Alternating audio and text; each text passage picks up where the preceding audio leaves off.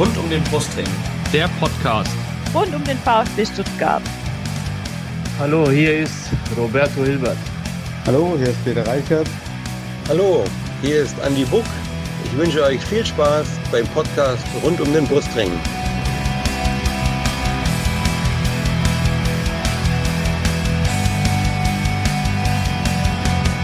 Herzlich willkommen zum Podcast Rund um den Brustring. Mein Name ist Lennart. Mein Name ist Yannick. Und mein Name ist Jenny. Und dies ist die 29. Sonderfolge unseres Podcasts. Ja, wir haben ja schon über drei Jahrzehnte VfB-Geschichte äh, gesprochen, über die 70er Jahre mit Helmut Rohleder, über die 80er Jahre mit Peter Reichert und Karl Allgöwer und über die 90er Jahre mit äh, Andy Buck und Franz Wohlfahrt. Und heute wollen wir uns in dieser Sonderfolge den 2000ern widmen.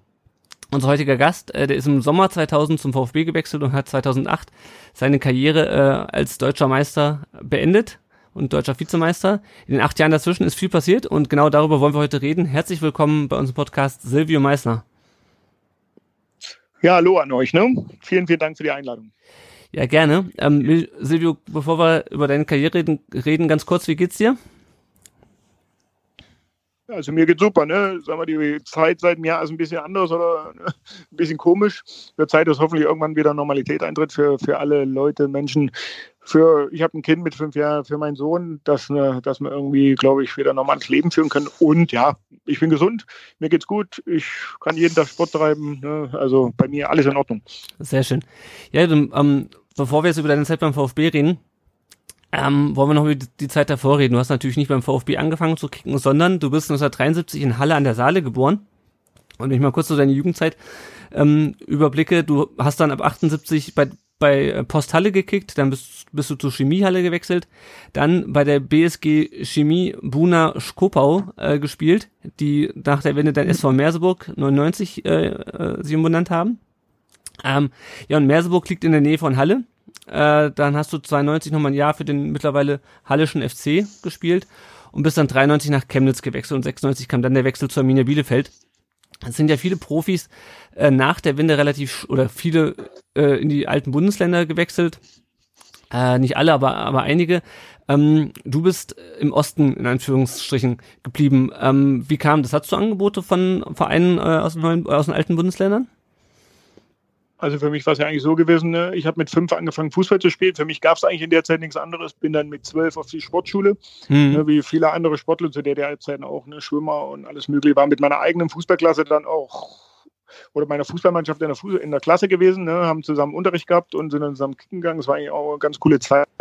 Hab dann Richtung Wendezeit irgendwann halt, na, ich wurde nicht übernommen beim HFC und deswegen habe ich eigentlich ein Jahr auch aufgehört mit Fußballspielen mit 18. Mhm. Hab dann irgendwann Richtung Mitte 19 Jahre nochmal angefangen in Merseburg, ja, und habe dann irgendwann ein super Jahr gehabt und habe das Angebot von Halle nochmal ne, später bekommen, nachdem die aus der zweiten Liga abgestiegen waren.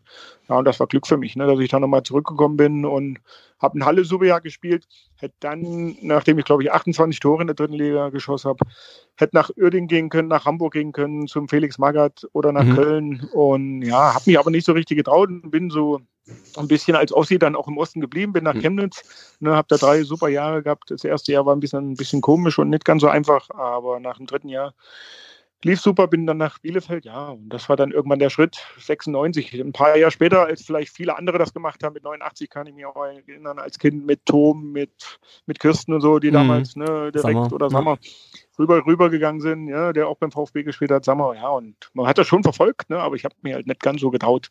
Mhm. Mal ganz kurz zu deiner Geburtsstadt mit Halle, was verbindest du da? Bist du noch häufiger dort? Ja, mit dem HFC, ich beobachte das schon. Ne? Ich habe eigentlich letztes Jahr den echt richtig die Daumen gedrückt, weil die waren zwischendrin mal Erster gewesen und zum Schluss mussten sie aufpassen, dass sie nicht absteigen. Ne? Also das verfolgt man mhm. schon in der Richtung, aber selbst mit Magdeburg, was Sachsen halt ist, selbst mit Chemnitz, was drüben ist, ich verfolge schon auch die Dresdner, die, glaube ich, ne, wenn da Fans im Stadion sind, das geilste Stadion im Osten mit haben. Also da ist schon, schon noch richtig Potenzial, wo man auch immer hinblickt. Ja, aber so rüberfahren, ich wohne jetzt in Saarbrücken, das sind 570 Kilometer. Mhm. Du musst dann immer an, auf einer Arschbacke absitzen, da brauchst du schon ein paar Stunden für. Ist, ist, ist eher seltener geworden. Ne? Aber trotz, heutzutage gibt es Internet, ne, Fernsehen und zur Not auch kann man telefonieren. Also gibt es genug Möglichkeiten, auch mit Leuten von früher Kontakt zu haben. Ne? Mhm. Nochmal kurz zu, zu Chemnitz. Die sind ja 1996 äh, aus der zweiten Bundesliga abgestiegen. Bielefeld hingegen ist aufgestiegen im gleichen Jahr in die Bundesliga. Ähm, und du bist dann, hast dann zum ersten Mal deine Profikarriere erstklassig gespielt, oder? Mit Bielefeld. Genau. Mhm. Sache war halt, ne, mit Chemnitz war so die letzte Saison, ging es dann mal so ein bisschen auch um das Bossmann-Urteil, dass man ablösefrei wechseln mhm, kann und so. Stimmt, ja. Und, und wir haben immer als Chemnitzer den Gegner vor den Bielefeldern gehabt. Also wenn wir gegen Nürnberg gespielt haben, haben die mhm. Bielefelder die Woche später gegen Nürnberg gespielt. Und deswegen war der Ernst Mittendorf, der mich damals dann nach Bielefeld geholt hat, auch mit dem Heiko Gerber zusammen, der hat halt jedes Spiel von uns gesehen. Ne? Und ja, irgendwann bin ich ihm anscheinend aufgefallen. Wir haben dann irgendwann auch, glaube ich, fünf Spieltage vor Schluss in Bielefeld gespielt. Für die ging es um Aufstieg, für uns ging es gegen Abstieg. Ich saß die erste Halbzeit auf der Bank, das weiß ich noch. Zweite Halbzeit bin ich eingewechselt worden, haben noch ein Tor gemacht, haben, glaube ich, 3-2 verloren, also sehr knapp. Und wir haben nächsten Tag, dadurch, dass schon in die Richtung feststand, dass wir nach Bielefeld wechseln, sind wir da geblieben, haben dann uns eine Wohnung angeguckt, haben aber vormittags auch noch mit den Bielefeldern mittrainiert. Und da kam Uli Stein irgendwann, der, glaube ich, nicht so erfreut war, dass ich ein Tor gegen ihn gemacht habe, kam nächsten Morgen an hat, glaube ich, noch drei Bier im Kopf gehabt und hat dann immer geschimpft beim Auslaufen, was die scheiß Ossis hier machen, die gestern noch ein Tor schieße und den Aufstieg versemmeln. Ja, das war für mich so ein bisschen der Schritt, wo ich gesagt habe, okay, mache ich es jetzt richtig, habe ich unterschrieben, äh, jetzt kommt der alte Uli, Uli Stein an, wo ich früher HSV-Fan war und tut mich da vollmutzen, aber beim Uli muss ich so sagen, wir haben dann eine Woche in Bielefeld trainiert, erste Liga. Und er kam nach einer Woche zu mir und hat gesagt, du, was damals war, mag alles Sinn. Ich wollte immer gewinnen, will aufsteigen. Aber was du ja nach einer Woche trainierst und machst, das gefällt mir und bleib dran und finde ich, finde ich, bist ein super Typ. Mhm. Ja, das, das vergisst man nicht. Ne? Das sind so Sachen, wo man sagt, boah, er hat dann, dann irgendwann das, glaube ich, ne, zurückgegeben, was er uns damals, glaube ich, übel genommen hat. Ne? Was mhm. man aber im Fußball verstehen kann. Er wollte aufsteigen, wir wollten nie absteigen. Ne? Ne. War, denn, war das ein großer Sprung für dich vom äh, sozusagen Tabellenkeller der zweiten Liga in die, in die erste Liga? Zum Anfang war es ein bisschen ne, gewöhnungsbedürftig, ne, auch mit Trainingseinheiten. Ne. Wir haben dreimal am Tag trainiert, in Chemnitz war es zweimal oder mhm. manchmal nur einmal. Ne, man muss sich schon dran gewöhnen, war auch ein höheres Niveau, aber es hat, glaube ich, dann nach glaub, sechs Wochen Vorbereitung, das erste Spiel war in Gladbach gewesen, wo ich Bundesliga gespielt habe, habe ich von Anfang an gespielt. Deswegen habe ich, glaube ich, alles richtig gemacht und habe, glaube ich, gut genug trainiert, um beim ersten Bundesligaspiel auch auf dem Platz zu stehen. Mhm. Du hast ja gerade schon den Heiko Gerber angesprochen. Wenn man sich das anschaut, der hat von 91 bis 96 in Chemnitz gespielt, äh, dann von 96 bis 98 in Bielefeld, dann hat er ein Jahr in Nürnberg gespielt und ist dann 99 zum VfB gewechselt. Ähm, das heißt, ihr habt einen sehr ähnlichen Karriereweg. Was, was verbindet, verbindet dich mit Heiko Gerber? Das Fußballerische von damals halt, ne? dass man irgendwann von Verein zu Verein gewechselt ist. Sicherlich der eine ein bisschen früher gekommen, der andere später mhm. oder andersrum. Na, aber irgendwo hat das einen schon, schon verbunden zu der Zeit damals. Ne? Und er hat sicherlich auch nicht die Position gespielt hat wie ich. Ne? Deswegen war man auch keine Konkurrenz in der Richtung. Ja, und da hat man deswegen halt, glaube ich, schon auch gute, gute Jahre im Fußball erlebt, ja. Mhm. Seid, seid ihr denn heute noch befreundet oder habt ihr, habt ihr eine engere Beziehung zueinander, weil ihr ähm, häufiger bei selben Vereinen gespielt habt oder war das eher, eher so Zufall und hat sich daraus nichts Persönliches entwickelt? Nö, Zufall war es eigentlich nicht. Es war schon echt ein richtig persönlich gutes Verhältnis, aber das ist heutzutage jetzt nicht mehr ganz so.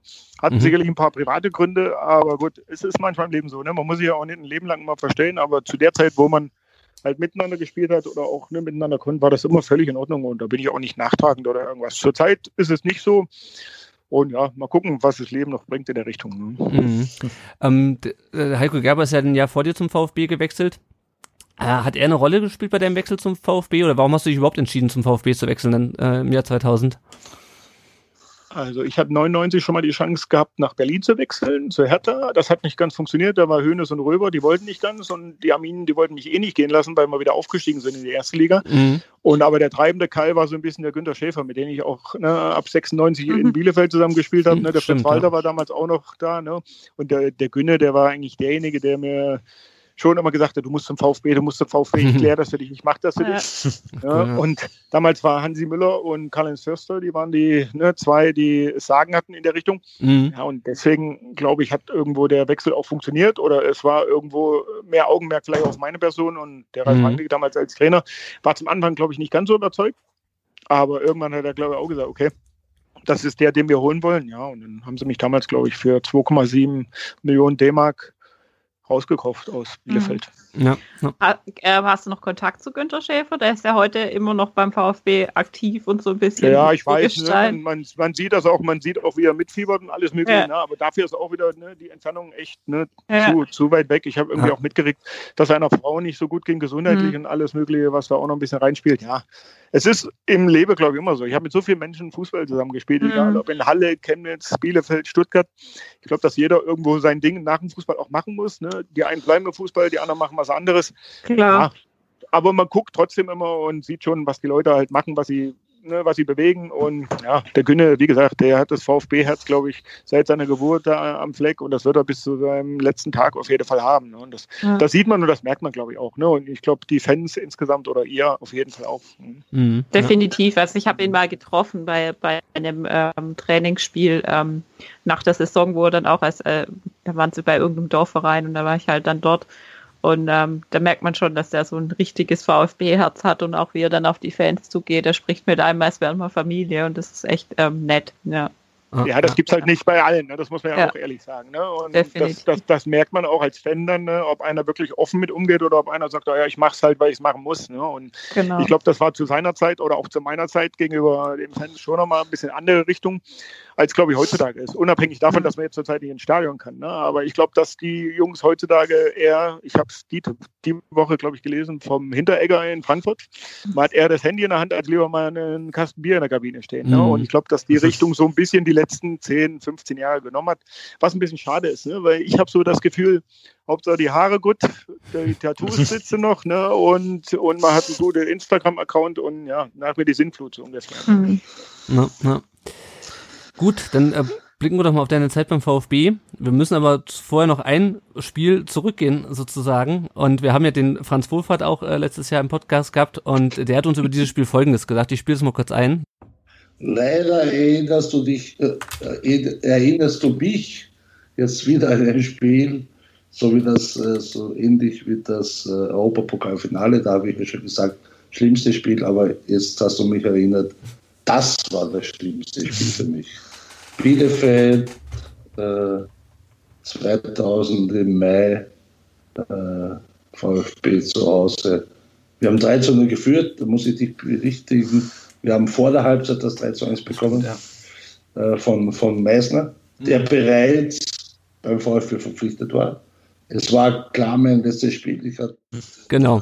Also, ähm, Franz Wolf hat das angesprochen. Ähm, du hast äh, zu dem Zeitpunkt schon beim VfB unterschrieben und der VfB trifft am letzten Spieltag ausgerechnet auf die Arminia, führt zur Halbzeit äh, oder führt 3 zu 0.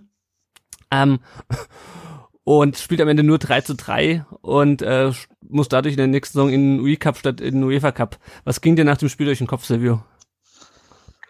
Also insgesamt kann ich mich auf jeden Fall daran erinnern. Ich weiß auch noch, wo es 3-0 stand. Das hätte, glaube ich, zur Halbzeit schon 6-0 stehen müssen, weil die Stuttgarter haben so vorgeführt. Ne? Und da macht man irgendwann durch, durch so ein dummes Kopfballtor von mir, was ich eigentlich früher nicht so richtig konnte, macht man halt das 3-1. ja, und die Stuttgarter, wir waren abgestiegen, ne? die Stuttgarter hat man schon gemerkt, dass sie was zu verlieren haben. Ne? Und mhm. ja, da ging das halt zweite Halbzeit weiter und irgendwann stand es 3-3 was nicht ganz so ist, ich habe damals noch nicht unterschrieben gehabt. Ne? Ah, okay. Ich habe dann, wir sind dann nach Hause nach Bielefeld, ne, haben die Stuttgarter ein bisschen geärgert, die mussten dann UI Cup und ich habe, glaube ich, die Woche drauf, im Laufe der Woche habe ich dann geschrieben, ja, und ich muss dann mit den Stuttgartern in den UI Cup, aber das hat mir auch was gebracht, weil wir sind UI Cup Sieger geworden, ne, was auch nicht jeder sagen kann als, als, als Spieler. Ja, ich bin sogar, glaube ich, zweimal gewonnen, weil wir das Jahr darauf nochmal das gleiche hatten. Mhm. Und deswegen ne, war das damals schon ja, eine Sache, man muss den Umweg gehen ne, in Europapokal, aber haben es trotzdem geschafft gehabt. Ne? Und dass der Franz sauer war, ich habe den Franz jetzt schon auch ne, nach meiner Karriere und nach seiner, egal ob in Österreich oder in Stuttgart, schon öfters mal getroffen. Ja, das war immer Thema gewesen. Aber Na, er war auch in gewissen Alter, dass er den Ball halt nicht halten konnte. Ne? ja, das stimmt. Und äh, kleine Anekdote von mir, das war mein erstes Spiel im, im, im Neckarstadion, mein erstes äh, VfB-Spiel im oh, Stadion. Okay, ich war damals. Auch, auch geil. Ja, genau, ich war damals äh, 14 und äh, konnte das erste Mal mit meinen, äh, mit meinen Eltern ins Stadion. Ja, genau. Aber so viel zu Sechs Tore gesehen, ne? Dann passt ja, ja das, das, das war nicht schlecht, genau. Ja, ja. ja, und dann ging die neue Saison los. Ähm, der VfB, hast du gerade schon gesagt, hat den UI Cup gewonnen. Äh, ihr seid im UEFA-Pokal UEFA -Pokal bis ins Achtelfinale gekommen, gegen Celta Vigo ins Pokal-Halbfinale gekommen. Äh, am Ende waren das 55 Spiele in der Saison. Ähm, hatte das Auswirkungen, dass ihr so viele Spiele machen musstet? Ja, ich glaube, dass das egal. Ne? Heutzutage ist ja noch mal ein bisschen ne, athletischer geworden und du musst so fit sein. Aber wenn du so viele Spiele bestreitest, ne, auch schon in, in der Sommervorbereitung, wo du sonst andere Abläufe hast, ich glaube, dass das irgendwann in Richtung nach dem Winter, nach der Wintervorbereitung schon irgendwo auch ne, an die Kräfte lag. Ne? Wenn man so viel, so viel Spiele hat, so viel Reiserei auch, ist ja nicht so, dass du dann um die Ecke spielst und mit dem Bus eine Stunde nur fährst, sondern ne, mhm. äh, hinfliegen, Hotel, spielen, Rückflug, nachts oder irgendwas. Ja, das war auf jeden Fall auch ein Grund, ne? ohne irgendwie zu sagen, ah ja, es gibt immer ein Alibi für die Fußballspieler oder Ausreden, aber das war auf jeden Fall ne, schon heftig halt das ganze Jahr. Mhm, genau. Ähm, ich wollt, du hast es gerade schon angesprochen, das erste Spiel war, das war schon am 1.7. direkt ähm, in, äh, bei Xamax Neuchâtel, da erinnere ich mich auch noch gut dran, an den, an den Verein. Äh, das war auch dein erstes Europapokalspiel. Wie, wie war es? Also klar, UI Cup ist nicht UEFA Cup, aber trotzdem, wie war so das, äh, war es das erstmal international auf der auf dem Rasen zu stehen? Ich weiß auf jeden Fall, dass es heiß war, ne? Das weiß ich hundertprozentig. Ne? Ich weiß auch, dass wir ein Hotel hatten direkt am See. Das war auch richtig geil, muss ich sagen. Spiel, wie es ausgegangen ist, kann ich echt nicht sagen. Aber ich glaube, ich habe mit Jens Tott damals auf sechs gespielt. Mhm. Aber ich kann, ich kann echt nicht sagen, wie das Spiel ausgegangen ist. Tut mir echt leid. 6 zu 1. 96 Ah ja, dann ist ja gut. Bin ja, ja ruhig. Ja, gutes ja. Ergebnis. Warst du auch im Stadion, hast du sieben Tore gesehen. Du hast sie gesteigert, glaube ich. Dann, ne? Nee, das, das, da war ich dann, äh, da war ich nur noch zu jung, um, äh, um nach Neuchâtel okay, auswärts zu fahren. Okay, okay, okay. genau. Ähm, dein erster Bundesliga-Einsatz äh, war dann, glaube ich, am dritten Spieltag beim 2 zu 1 Heimsieg gegen die Bayern. Ähm, auch nicht der schlechteste Start, würde ich sagen. Mhm. Ähm, ihr hattet ja einen relativ guten Saisonstart. Warum ist die Mannschaft dann in den Abstiegskampf geraten irgendwann? Gut, ich habe so ein bisschen halt, ne, ich bin neu gewesen. Ralf Rangnick, Peter Staatsmann war Co-Trainer und dann gab es das Problem halt mit dem Baller. Ne? Der Baller sollte so ein bisschen irgendwann, glaube ich, rasiert werden. Das hat man auch immer in der Mannschaft mitgekriegt, dass der auch nicht immer spielen soll, dies, das. Ne? Und der Baller war so ein guter Kicker und erfahren halt. Ne? Den musstest du eigentlich spielen lassen. Ne? Aber die haben versucht, damals zu der Zeit den Christian Lisbesch, auch sicherlich ein guter Fußballer, halt viel jünger. Und da gab es halt echt viele Probleme abseits des Platzes. Ne? Und das war, glaube ich, so ein bisschen das Hauptproblem wo es echt viel Theater gab und ja, wo dann irgendwann ne, die Erfolgsserie in das Negative umgeschwenkt ist. Ne? Und das kann man manchmal halt irgendwann nicht so richtig aufhalten. Ne? Man kann auch manchmal nicht erklären, warum das so ist. Ne? Das gibt es ja öfters, egal welche Mannschaften nach oben kommen, man kann es nicht erklären oder nach unten. Aber ich glaube, dass das auf jeden Fall ein großer Grund mit war. Ne? Den Baller damals versucht zu rasieren. Ja, und ich glaube, da hat der Ralf Rangnick, glaube ich, einen Fehler gemacht oder halt gemerkt irgendwann, oh, ist es doch nicht so, aber das Ding konntest du nicht mehr zurückdrehen. Ne? Und dann ging es ja immer, ja, du oder ich und was weiß ich. Ja, und gut, irgendwann muss halt der Ralf seine, seine Koffer packen Sag ich aber ehrlich, wie ich bin, es war damals, glaube ich, die beste Lösung, weil sonst hätte es schon dazu kommen können, dass der VfB abgestiegen wäre. Mhm, und das wäre, glaube ich, damals auch finanziell äh, fatal gewesen. Ähm, ja. Kannst du dir erklären, warum ihr trotzdem in den Pokalwettbewerben so weit gekommen seid? Also ich meine, ihr wart ja an sich, also ihr könnt ja keine so schlechte Mannschaft gewesen sein, wenn man ins Europapokal Achtelfinale kommt und im Pokalhalbfinale steht. Also da war das war ja auch so ein bisschen so ein Gegensatz zu der zu den nicht so guten Leistungen in der Liga, oder? Man sieht es wenn ich gestern Dortmund mir angucke, was machen die gestern? Die gewinnen da, eigentlich müssen sie 3-1 gewinnen, kriegen leider noch 3-2, aber in der Liga spielen sie auch eine Grütze zusammen manchmal. Mhm. Ne, also es ist schon, ne, mal Abendspiel, Europapokal, Zuschauer, ist schon was Geiles, ohne jetzt irgendwie zu sagen, oh ja, am Wochenende Bundesliga ist langweilig, ne? aber Bundesliga ist hartes Brot, ne? da kann, glaube ich, wie wie über Jahre hinweg. Ne? Jeder jeden eingeschlagen an einem guten Tag. Und das ist in anderen Ligen, ne? spanische Liga, englische Liga, nicht ganz so extrem. Ne? Das hat sich durch Corona vielleicht ein bisschen geändert, aber zur früheren Zeit. Wenn Barcelona irgendwo hingefahren ist, am Wochenende gegen Celta Vigo, haben die 5-0 gewonnen und dann haben sie Europapokal gespielt, ne? war das wieder in Ordnung und das Wochenende drauf, Liga haben sie wieder gewonnen. Ne? Aber mm. gut, andere Mannschaften als wir vielleicht damals. Ne? Und wenn du einmal in so einem Sug drin bist, ja, Europapokal läuft und Bundesliga nicht, ja, aber die Spiele werden halt nicht, nicht weniger, sondern immer mehr. Ja, ja, dann ist es irgendwann nicht mehr aufzuhalten. Ne? Ja, ja. du hast gerade schon angesprochen, Ralf Rangnick musste da nach dem äh, Aus gegen Celta Vigo, ich kann mich da einmal noch erinnern, ich meine, eins von den Toren wäre auch ein Abseitstor gewesen gegen Celta Vigo, ich weiß nicht, habe hab ich mich furchtbar aufgeregt damals. Ähm, was hat denn Magath, der dann ihm folgte, was hat er anders gemacht im Abstiegskampf als Rangnick? Die hatten sie erstmal laufen lassen. Spiele haben. Ne? Oh. Ich weiß erst am, glaube Freitags, Donnerstag war äh, Celta Vigo Rückankunft, Freitag war er Trainer, haben wir ein bisschen trainiert oder, oder Samstag, dann war Sonntagsspiel in Bochum, glaube ich, das erste Spiel und Sonntag hätten wir sonst mal aufgelaufen gehabt, so 40 Minuten. Ich glaube, wir haben achtmal 10, also 8.000 Meter gemacht. Ne? auf Zeit. und ohne, ohne Rücksicht auf Verluste. Also das war schon, er hat, er hat aber irgendwo Zug reingebracht und Ordnung reingebracht, ja, in den Haufen, weil wir hatten schon auch viel Ausländer, ne, mit, keine Ahnung, wer alles gespielt hat. Ahmed Ali, glaube ich, aus Ägypten. Mhm, ja. Ja. ja, genau.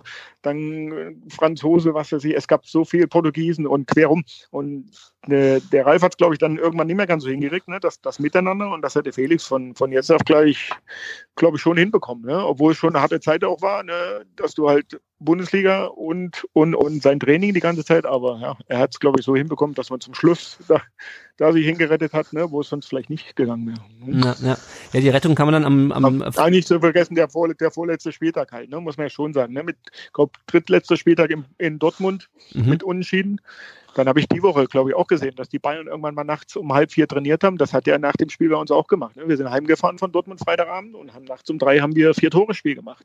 Und hat danach gesagt, so, jetzt habt ihr Samstag, Sonntag frei und ab Montag konzentrieren wir uns auf Schalke-Spiel und dann bleiben wir in der Liga. Ne? Und ja, es sind halt Besonderheiten, ne, die man nicht, nicht vergisst. Ne? Ja, ja, ja. ja, du hast schon angesprochen, hast die perfekte Überleitung schon geschaffen. Das 1-0 gegen Schalke am vorletzten Spieltag. Balakow trifft in der Nachspielzeit. Äh, wie groß war die Erleichterung bei euch? Äh, nachdem, damit stand ja dann fest, dass der VfB den Klassenhalt geschafft hat. Das letzte Spiel gegen äh, Frankfurt war irrelevant. Ähm, wie groß war bei euch die Erleichterung? Wenn du damals gesehen hast, nachdem das Tor gefallen ist, was für einen Haufen gab mhm. in Richtung Ecke, ja, da weiß man schon, ne, dass da riesig viel. Ne? Ich weiß die Kampagne auch noch, glaube ich, ne, Stuttgart muss in der Liga bleiben und was weiß ich, was damals alles gefahren wurde in den letzten Wochen. Ja, für die Schalker ging es um die Meisterschaft. Ne? Die hatten schon davon geträumt, Meister zu werden. Dann kriegen sie gegen uns auch das Tor rein, ne? was uns gerettet hat. Zum Glück war in Frankfurt das letzte Spiel wäre auch eng geworden für uns, glaube ich, hätten wir, glaube ich, nichts geholt. Ja, und die Schalker sind dadurch kein Meister geworden. Aber gut, das ist Schalke halt. Man sieht ja, wo es jetzt hingeht. ich wollte gerade sagen, das klingt so abstrus. Schwierig. Ja, ja, wie das ist, ne, wenn man ein paar Jahre später guckt. Aber der VfB hat ja ein paar Jahre später auch den Gang in die zweite ja. Ne? Die haben ja auch mhm. drum gebettelt irgendwo. Ne? Ja. Und deswegen, aber das war schon eine Riesenerleichterung für den Verein, für die ganzen Mitarbeiter, dies, das. Ne? Das wäre schon auch ein Super-GAU gewesen. Auch für mich selber als Spieler. Wechselst dann ne, von jemandem, der immer absteigt und aufsteigt, in, in, zu dem Verein, der international dabei ist. Und dann wärst du ein Jahr später wieder abgestiegen. Aber hätten viele vielleicht auch gesagt, ja, ja, wir wissen schon, an wen es liegen könnte. Ne? hat, man den, hat man denn von den finanziellen Problemen des Vereins als Spieler viel mitbekommen? Also ich meine, der VfB nee, hat ja 30 das, Millionen das, Mark Schulden damals. Ja, nicht so. Na, na. Also ist ja auch immer so Sache, ne, was in der Presse dann gesagt wird, wie viel Schulden und ob es wirklich dann so ist und so, mhm. keine Ahnung. Aber das hat man dann die Jahre danach so gemerkt. Ne? Da war nicht mehr viel mit groß Geld verdienen in Stuttgart oder riesig einkaufen. Ne? Da hat man den anderen Weg gewählt. Aber ne, wenn ich die Überleitung geben darf, war letztendlich der richtige Weg. Ja, naja. ja, ähm, dann blicken wir jetzt mal auf die nächsten Jahre. Äh, 2002, 2003, 2004, die drei Jahre unter, unter Magath dann. Ähm, 2002 wurde der VfB Achter. Äh, 2003 äh, wurde er Vizemeister am letzten Spieltag durch ein 2-0 gegen Wolfsburg.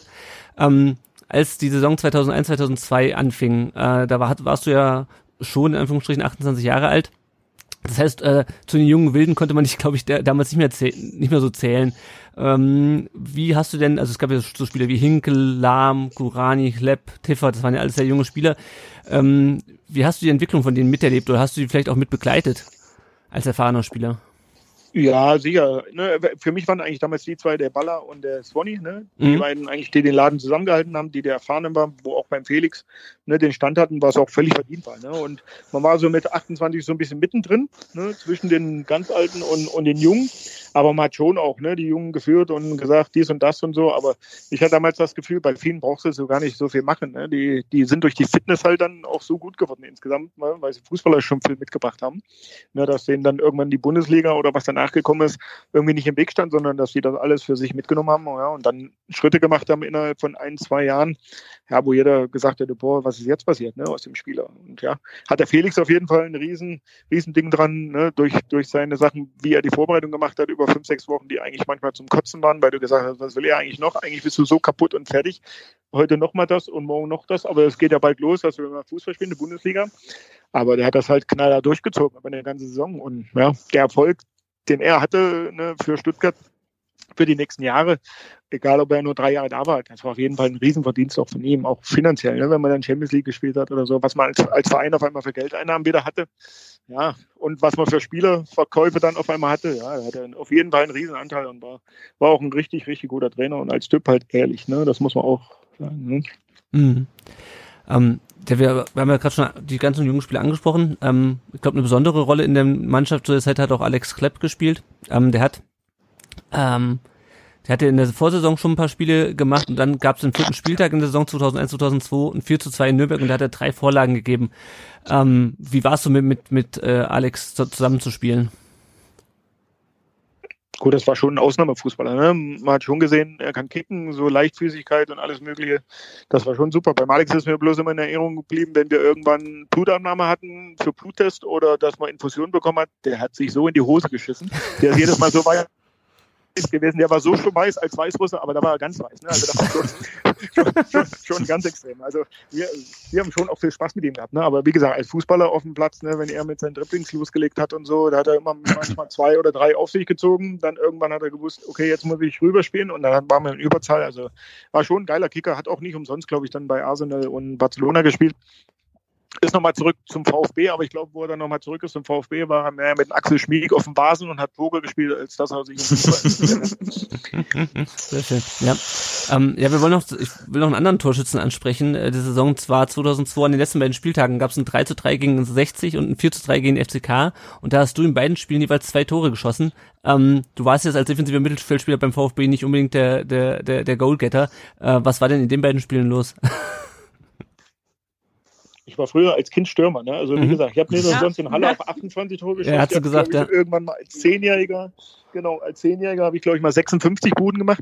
So ein bisschen ist das immer, wenn man Mittelfeld ist, hat ihn nicht jeder auf der Karte, wenn man halt dann so ein bisschen von hinten sich ranschleicht oder was macht. Und deswegen hatte ich schon auch immer so einen Riecher. Gut, ich kann mich schon erinnern, bei 60 habe ich auf dem Trikot, glaube ich, gehabt, Jochen Seitz muss für Deutschland spielen, glaube ich, oder so.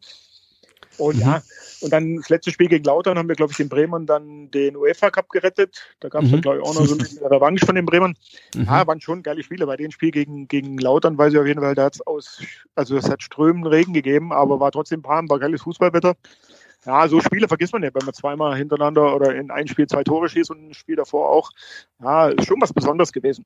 Ja, ja, ja. ja kurzer Sprung vorwärts in die Saison 2002, 2003. Ähm, es war ja im großen Teils unveränderte Mannschaft, weil der VfB damals auch einfach kein Geld hatte für Neuzugänge. Ähm, während ihr 2002 Achter wurde, wurde der VfB 2003 Vizemeister. Was war denn, was war denn der Unterschied zwischen der ersten und der, und der zweiten Saison dann? Wie, wieso seid ihr plötzlich so durchgestartet? Man ist, glaube ich, irgendwo auch durch die Geschichte, wie man trainiert hat und wie man nach und nach gemerkt hat, ah ja, ne, es funktioniert halt die, die Sache und es gibt nicht viel von außen, die noch reinkommen, ist man, glaube ich, auch zusammengewachsen als Mannschaft. Ne? Und es mhm. war auch nicht immer so gewesen, dass alle den Felix immer geliebt haben. Ne? Er hieß ja nicht umsonst Quelix und hat uns manchmal als Mannschaft auch ne, sehr, sehr bloßgestellt auf eine Art und Weise. Aber ich glaube, er hat psychisch schon gewusst, wie man, wie man die Jungs packen muss. Und wir sind als Mannschaft halt durch sowas auch zusammengewachsen. Ne? Und deswegen ist der Erfolg, glaube ich, innerhalb von kurzer Zeit dann auch, auch so geschehen. Ja, und dass damals die Cottbusse den, den Dortmundern ne, das Tor hm. oder ins Tor geschossen haben, der Rost, ne, der auch mal beim VfB gespielt hat, mhm. ja, also die Zufälle halt manchmal auch. Ne? Und deswegen ist man dann irgendwann, ich glaube, wir haben noch gewartet, zwei, drei Minuten, bis das Spiel in Dortmund zu Ende war. Und ja, dann waren wir auf einmal Vizemeister. Ne? Innerhalb von zwei, drei Jahren ist sich das Blatt völlig gewendet. Ja, ja, ja. Das war ja auch für dich persönlich schon ein ziemlich steiler ähm, Aufstieg. Ähm, zwei Jahre vorher noch, wie sagst du, gegen, gegen Abstieg gekämpft ähm, und jetzt plötzlich äh, deutscher Vizemeister. Ähm, was, was, wie war es dann, nachdem das Spiel abgepfiffen war äh, gegen Wolfsburg? Ähm, was war es für ein Gefühl, dann auch zu wissen, ihr spielt, ihr spielt Champions League auch das erste Mal für den VfB? Ja, das nimmt in dem Moment gar nicht so wahr. Ne? Also wie gesagt, wir haben, glaube ich, an dem Abend noch eine riesen Feier gehabt. Erst im Amici, dann sind wir da irgendwie abends los bis, bis morgens, hatten, glaube ich, nächsten Tag irgendwann nachmittags nochmal ein Freundschaftsspiel. Aber ich war nicht fähig zum Spielen. Ich habe eine Verletzung gehabt, aber wäre schwierig geworden. Ja, und ich glaube, dass das dann irgendwann so zwei, drei Tage später erstmal angekommen ist, ne? was, was man mhm. vollbracht hat oder was man dann geleistet hat. Gut, und das, was dann mit Champions League oder so, das war damals Zukunftsmusik. Vorher hat man UEFA Cup gespielt so, und dann kamen halt andere Spiele. Ja, aber das, das nimmt man in dem Moment, glaube ich, ganz, ganz, ganz und gar, gar nicht so wahr, wie, wie vielleicht viele das von außen vermuten. Halt, ne? Mhm. Weil es weil es immer so ein bisschen, ja, es ist halt der Ist-Zustand, aber wenn man irgendwann ein paar Tage mal Ruhe hat, dann ist auf jeden Fall ein anderer Zustand als in dem Moment. Ne? Ja, ja. Zu viele Einflüsse. Ja, ja klar. Das, das 2-0 gegen Wolfsburg war ja gleichzeitig das letzte Spiel von Krasimir Balakov für den VfB. Kannst du noch ein bisschen erzählen, wie, wie es war, mit ihm äh, zusammen auf dem Feld zu stehen? Also, du hast ja schon ein bisschen von Alex Tripp eben, eben erzählt. Ähm, Balakov natürlich auch VfB-Legende. Wie war es mit ihm? Gut, der Baller war immer eigentlich sehr loyal gewesen. Ne? War echt auch ein guter Typ, immer positiv und alles. Ne? Hat dann auch, auch viele mal zusammengeschissen, ne? wie das Ronny jetzt auch gemacht hat. Aber dadurch, wenn du als älterer Spieler so viel erreicht hast, auch ne, mit Nationalmannschaft und alles Mögliche, bist du auch schon am eine gewesen, der drauf geguckt hat auf deinen linken Fuß. Ich war mal der Rechtsfuß, aber selbst für meinen rechten Fuß hat es nicht so gereicht wie für deinen linken. Ne, weil er war schon ein besonderer Kicker halt. Ne? Und ich glaube, bei dem Spiel gegen Wolfsburg war es auch so, ich war fünf Minuten vor Schluss, war ich so kaputt gewesen und habe Adduktorenprobleme gehabt und wollte mich auswechseln lassen. Da hat der Felix Magath mich draußen zusammengeschissen, dass ich ja noch die fünf Minuten durchhalten soll, weil er wollte dem Baller unbedingt das geben, dass der ausgewechselt wird und halt von den Massen verabschiedet wird. Mhm. Das sind auch Sachen so, ne, wo man sagt, okay, gut, man beißt halt irgendwo nochmal auf die Zähne ne, und der Baller hat halt nur einen Abschied bekommen. Ne, ist danach dann auch ins Trainerteam gewechselt, ist dem Verein auch erhalten geblieben und ich habe jetzt mit dem Baller noch Kontakt. Also muss ich schon sagen, ne, geiler Typ, super. Ne, ist jetzt Trainer in Bulgarien, ja. In Deutschland hat es nicht ganz so geklappt, aber gut, ne, so ist das halt manchmal auch. Ne? Ja. Ja, dann ähm, 2003 spielte der VfB dann zum ersten Mal in der Champions League. 2000, 1992 hatte man es ja leider, das haben wir schon mit äh, Andreas Buck besprochen, ähm, das hat, ist man leider gescheitert ähm, durch die Einwechslung des vierten, ähm, äh, des vierten nicht EU-Ausländers. Ähm, du hast ja auch in der Champions League dann gespielt. Wie, wie war das für dich? Champions League, ähm, hat sich da ein Traum erfüllt für dich, in der Champions League aufzulaufen? Ja, auf jeden Fall. Ne? Früher als Kind bin ich beim Spiel, glaube wo Dresden gegen Stuttgart gespielt hat, im Halbfinale UEFA Cup, mhm. bin ich als Kind vom Fernseher gesessen, war Dresden-Fan und kein VfB-Fan. Und da saugt man das so ein bisschen auf als Kind halt. Ne? Ich habe noch Schwarz-Weiß-Fernseher gehabt, kein Buntfernseher, dies und das. Und dann stehst du halt irgendwann mal selber auf dem Rasen und hast die Möglichkeit, ne, sowas, sowas zu machen oder, ne, oder Fußball zu spielen. Ah, das, das sind schon besondere Momente gewesen und ja, man hat auch nicht unbedingt ne, negativ dann die Champions League bestritten bis ins achte Finale. Also deswegen kann man schon sagen, hat man ne, für, für sich als Mensch, glaube ich, genügend mitgenommen, zu sagen, oh ja, man konnte damals auch mit gewissen Personen oder Persönchen gegen Teamer gespielt hat, ne, die irgendwann Weltstars geworden sind, auch mithalten. Ne? Und das war schon eine geile Geschichte.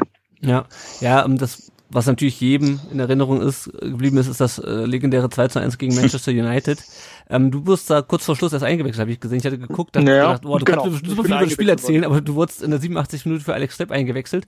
Ähm, aber trotzdem hast du das Spiel von der Bank aus und dann die letzten drei Minuten auch auf dem Platz verfolgt. Wie, äh, wie, wie hast du das Spiel erlebt? Wie, wie war das, äh, wenn man da so nah dran war? Ich glaube, dass man irgendwann über, über das, das Kämpferische, ne, wo wir eigentlich gegenhalten wollten, weil die sicherlich fußballerisch besser waren als wir, ne, mhm. dass man da irgendwann gemerkt hat, oh ja, da geht auch fußballerisch was, ne? Und die Tore, die wir dann gemacht haben, der, der Imre Savic und der Kevin, das war ja nicht irgendwo Zufall gewesen oder mhm. was, ne? Das war ja auch richtig, richtig guter Fußball. Und das hat sich dann irgendwann auch auf die Zuschauer übertragen, ja. Und das war, glaube ich, mit die geilste Stimmung, die man erleben konnte in, in dem Stadion, was es damals gab, mit Laufband, ne? Mhm. Wo man sagt, boah, ey, weit weg und alles. Aber das war schon richtig, richtig sensationell. Und ja, das vergisst man nicht. Und Ronaldo, glaube ich, auch nicht, weil der hat ja. auch nicht so oft, glaube ich, in Stuttgart gespielt. Aber wenn da hat er verloren mit Manchester und ich glaube 2006 bei der WM mit Portugal auch gegen Deutschland. Ja, ja, ja stimmt, stimmt. Ja, der hat wahrscheinlich keine gute Erinnerung an Stuttgart.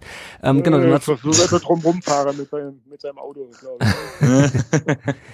ähm, hast gerade schon angesprochen, da war im Achtelfinale gegen Chelsea Schluss. Äh, wie groß war die Enttäuschung? Habt ihr gesagt, egal, Achtelfinale ist schon, äh, schon ordentlich was erreicht? Sache ist halt, dass wir ein Tor geschossen haben, nicht die, die Londoner, ne? Also ein Eigentor. Und wir haben im Hinspiel haben wir so viele Chancen gehabt. Ich auch, glaube ich, zwei, drei oder so. Eigentlich hätten wir das Spiel eigentlich gewinnen müssen. Und ich glaube, wenn du mit, mit einem Sieg nach, nach Chelsea gefahren wärst, hättest du da auch bestehen können, ne? Weil im Rückspiel 0-0, da ist auch nicht viel passiert, ne? Das war so ein bisschen hin und her geblänkelt, aber wir haben es halt nicht hingekriegt, ein Tor zu schießen. Auch wenn der Gomez damals ingewechselt wurde, ne? wäre ein paar Jahre älter gewesen, hätte er, glaube ich, mal einen gemacht, ne? Aber trotzdem ein super Erlebnis gewesen. Ich weiß noch, dass die Fans damals vom VfB nicht irgendwie in der Kurve waren oder so, sondern auf dieser Haupttribüne gerade. Mhm. Es ist ja auch nicht, nicht, nicht alltäglich, dass die Fenster irgendwo auf der Haupttribüne gerade sind. Ja, war schon ein super Erlebnis, aber schade gewesen, dass wir ausgeschieden sind, weil selbst gegen so eine gute Mannschaft damals war mehr drin gewesen. Ne? Und das hat schon die Qualität gezeigt, die wir auf einmal dann hatten. Ne? Mhm. Ähm, noch eine andere Story dieser Saison war ja Timo Hildebrand. Ähm, angefangen mit diesem 2 0 gegen Wolfsburg, wir das vorhin schon gesprochen haben, blieb der insgesamt 884 Minuten ohne Gegentor, bis dann Bremen äh, ein irreguläres Tor erzielt hat gegen Inkaristies. Ähm, wie sehr fiebert, da, fiebert man da mit seinem Torhüter auch mit, äh, als, als Defensivspieler, also im defensiven Mittelfeld? Ich glaube, dass damals der Kahn vorher den Rekord hatte. Mhm. Mhm. Ja, das haben wir schon verfolgt halt. Ne? Wir haben Timo auch damals die Daumen gedrückt und haben auch ne, insgesamt, das geht ja beim Stürmer los, bis hin zum, zum Innenverteidiger haben wir schon gesagt, ne? wir versuchen halt das Ding für ihn ne, zu holen und alles. Ja, und das hat sich ja irgendwann bewahrheitet und ist bis jetzt nicht gebrochen. Ne? Und ich glaube, dass das auch schwer ist, das irgendwann nochmal so hinzukriegen, weil das ja schon fast zehn Spiele sind. Ne? Das muss man erstmal erstmal packen halt. Ne? Und, aber da hilft halt nicht nur der Innenverteidiger oder der Stürmer, Timo war damals zu der Zeit schon, schon richtig, richtig gut drauf und hat auch eine super Entwicklung gemacht, ne, in der, in der kurzen Zeit beim VfB. Ne. War ja damals, wo ich gekommen bin, 2000, erstmalig, glaube ich, Stammtorhüter. Mhm. Vorher war er so ein bisschen hinten dran. Ja, und der hat auch eine Bombenentwicklung gemacht halt, ne. Bis ja. zu seinem Schritt, den er irgendwann, glaube ich, in die falsche Richtung gemacht hat, aber das kommt, glaube ich, noch. Ja, dazu, dazu kommen wir noch. Ähm, jetzt wollen wir erstmal auf Saison, äh, Ende der Saison 2003, 2004 kurz blicken. Ähm, letztes Spiel, ähm, gegen Leverkusen äh, 0 zu 2 verloren. Kurz vorher wurde bekannt, dass Felix Magath zu den Bayern wechselt. Wie seid ihr, hat das eine Auswirkung auf, auf euch als Mannschaft? Wie seid ihr damit umgegangen damals? Gut, für uns gab es eigentlich das Ziel, auf jeden Fall die Champions League zu erreichen. Ne? Und ich weiß nicht, Leverkusen ist nie einfach gewesen, Fußball zu spielen, weil die schon echt eine fußballisch super Truppe hatten. Ne? Also da kannst du schon sagen, wenn man, glaube ich, nochmal auf die Aufstellung guckt, wer da alles mitgekickt hat, waren keine Blinden halt. Ne? Mhm. Und deswegen, ne, Ziel war, und wir haben es leider nicht geschafft, was ärgerlich war, weil noch ein Jahr hintereinander dann Champions League zu spielen, wäre schon super gewesen. Aber ich glaube, dass die Entscheidung von Felix Magath damit nichts zu tun hatte. Ne? Und mhm, ich weiß auch noch, nach im Spiel, der Horst Held ist irgendwann, glaube ich, ausgewechselt worden zur Halbzeit, der saß dann irgendwann beim Felix daneben wie ein Co-Trainer. Und ich gedacht, okay, was macht der Horst da? Ne, und dann, dann war nach dem Spiel irgendwann schon die Enttäuschung groß. Aber wir sind zurückgefahren und der Felix ist irgendwann, dann, der saß immer ganz vorne, der ist irgendwann hinter zu uns gekommen, wo wir Karten gespielt haben. Und er ist dann die ganze Rückfahrt, vier Stunden lang ist er bei uns hingesetzt. Wir haben ein paar Bierchen getrunken und haben wir drüber geflaxt so ein bisschen, wenn er dann Bayern drin ist und wir spielen irgendwann gegen die Bayern, dass er sich schon umgucken wird, ne? dass das nicht so einfach wird. Halt, ne? Na, naja. Ähm, er war ja auch gleichzeitig Trainer und, und, und Manager. War das, ähm, hat das irgendwie eine Auswirkung auf euch, dass er nicht so sozusagen der Trainer war, sondern auch derjenige, der die Verträge äh, verhandelt? Also mein Vertrag hat er nicht ausgehandelt gehabt, der war noch, deswegen mhm. war das für mich kein Thema. Aber ich glaube, dass das zu der Zeit, er hat ein gutes Händchen, glaube ich, gehabt für viele, viele äh, Sachen, die er gewollt hat. Über Sabic hat vorher, glaube ich, keiner gekannt. Mhm. Ja, muss man ja schon sagen, dass, dass er da ein Händchen hatte und wie gesagt auch mit den ganzen Jungen. Und ja, er hat damals das ganz gut gemacht. Und ja, kann, glaube ich, nicht jeder auch. Ne? Ich habe immer so ein bisschen das Gefühl gehabt, da wo er hingegangen ist, auch danach noch nach Stuttgarter Zeit, Ne, bei Bayern ist er, glaube ich, zweimal dann Pokalsieger und Meister geworden. Ja, muss er auch immer hinkriegen. Ne? Das macht ja nicht jeder. Und ja, er hat schon was Besonderes gehabt. Mhm, mh. Gut, dann würde ich sagen, dann blicken wir euch mal auf die Saison 2004, 2005 und äh, folgende. Äh, Yannick, und damit übergebe ich an dich. Sehr gerne. Ähm, Silvio, 2004, 2005, da war der Matthias Sommer Trainer beim VfB. Den hattet ihr der, ja vorhin mal kurz. Der von drüben, ne? Der, der, der, genau. der, der von drüben. Den hatten wir schon. Ja. Ein, ein großer Name im deutschen Fußball, denke ich, da, das kann man so sagen. Ähm, und kurz zusammengefasst, der VfB verspielt er am vorletzten Spieltag durch ein 0-2 in Bochum den dritten Platz und die erneute Champions League Teilnahme. Und anschließend wurde dann auch Matthias Sammer entlassen. Was waren aus deiner Sicht denn die Gründe für seine Entlassung? Oder wie siehst du das rückblickend? Nö, also insgesamt war, glaube ich, ne, Matthias Sammer, Günter Schäfer, Co-Trainer, ne, war das schon, schon richtig gut aufgestellt. Ne? Und ich glaube, mhm. mit UEFA Cup nebenher, wo wir gute Spiele gemacht haben, waren so ein bisschen in Richtung Meisterkurs ja, war das, war das schon richtig gut. Aber zum Schluss hin ist uns, glaube ich, auch ein bisschen die Luft ausgegangen. Ne? Ich habe, glaube ich, irgendwann Gelbsperre gehabt, habe dann noch bei der zweiten Mannschaft, weil ich freiwillig spielen wollte, bei den Kickers oben noch mitgespielt, habe eine rote Karte bekommen, weil, okay. weil, ich, die Kicker, weil ich die Kickers nicht leiden konnte ne? und war dann ein Spiel noch gesperrt gewesen. Ja, und dann im Bochum hätten wir auch nicht verlieren müssen. Wir haben so viele Chancen gehabt. Das war eigentlich schon Wahnsinn gewesen. Ne? Und Gut, ich glaube, dass Matthias dann irgendwann auch ein bisschen so die Sicherung durchgegangen sind beim letzten Spiel, weil er hat sich dann ein bisschen mit die Fans angelegt mhm. und alles Mögliche, was ein bisschen ärgerlich war, weil er hat gutes Training gemacht, ne, war ein guter Typ gewesen, hat von allen Spielern, glaube ich, immer gefordert, dass die Disziplin herrscht und alles und war mit einer der besseren oder besten Trainer gewesen zu, zu meiner Zeit. Ne? Also das war echt, hat Spaß gemacht, unter ihn zu trainieren und Fußball zu spielen. Okay, ähm, wie war er denn als Trainer? Du hast es ja gerade so ein bisschen erwähnt, im Gegensatz zu Magath. Jetzt, wenn du mal den Vergleich ziehst, sind ja zwei unterschiedliche Typen, kann man, denke ich, sagen. Ja, hat auch, Training war auch nicht unbedingt angenehm, ne? War auch ein Ossi, der hat auch genug Ostschule mitgemacht, also weiß ich auch schon, ne, dass da einiges gegangen ist. Aber ich fand so, wie er uns auf, auf Spiele eingestellt hat oder wie er eine Besprechung gemacht hat, die hat halt keine Dreiviertelstunde gedauert, wie beim Ralf Rangnick vom Spiel gegen Schalke 2001 im Halbfinale, weil da stand es dann, glaube ich, nach 20 Minuten 3-0, weil die mhm. Besprechung 45 Minuten gedauert hat und alle eingeschlafen sind. und da war der Matthias, glaube ich, so nach 10 Minuten fertig und jeder hat gewusst, okay, Gegner gut, ne, Respekt, aber wir sind besser. Ne? Und dann ist man rausgegangen und hat gesagt, den Idiot auf der anderen Seite, zeigen mal, wie Fußball spielen geht. Und das war so ein bisschen sein Ding. Er konnte halt wirklich ne, pushen und machen, so wie er, glaube ich, als Spieler auch war, ne, mit Gehirn und trotzdem Feuer. Und das hat er als Trainer eigentlich auch gut rübergekriegt, ja, und war eine gute Zeit gewesen. So wie man ihn einfach kennt, den Herrn Sammer. Ja, ja, wie es äh, so ist halt. Ne? Das, das ist wirklich auch kein, kein Gespräch, wo du sagst, oh ja, es ist so, weil es jeder so sagt, sondern wenn man es erlebt, ne, dann sieht man auch, wer als Spieler damals, ich kenne das noch, wo der, glaube ich, in Gladbach mit der Platzwunde geklammert wurde oder getackert wurde, ist wieder auf den Platz drauf und hat gesagt, so, ihr Idioten, jetzt mache ich auch mal. Ne? Und mhm. ja, das kriegst, du, das kriegst du nicht geschenkt. Entweder du hast es irgendwie in dir oder, oder hast es nicht. Ja? Und er hat es halt gehabt und hat es dann auch so rübergebracht, dass du es ihm abgekauft hast. Ne? Und das ist, glaube ich, auch immer sehr, sehr wichtig als Trainer einfach ein beinharter Typ gewesen, der ja. Sammer, oder ist es wahrscheinlich immer noch. Ähm, es gab vor der Saison dann auch den Wechsel von Marcelo Bordon zum FC Schalke. Welche Auswirkungen hatte das damals? Das war ja schon ein wichtiger Spieler, gerade auch in der Saison davor. Gut, wir hatten dann, glaube ich, Timo Wenzel irgendwann, ne, der auch die mhm. Rolle gespielt hat. Fernando Mera sowieso, ne, der dann den Laden hinten zusammengehalten hat. Dann gab es, glaube ich, noch Boris Sivkovic, der geholt wurde von Leverkusen. Weiß nicht, Mathieu Telpier auch schon glaube auch, der war auch schon dann da, ja. war noch ein bisschen jünger, ne, hat ein bisschen ja. gebraucht. Der, der hat ein Jahr gebraucht, um sich so ein bisschen anzupassen. Aber du hast trotzdem eine gute Abwehr gehabt hinten, da kannst du nichts sagen. Deswegen ist das schon irgendwo kompensiert worden.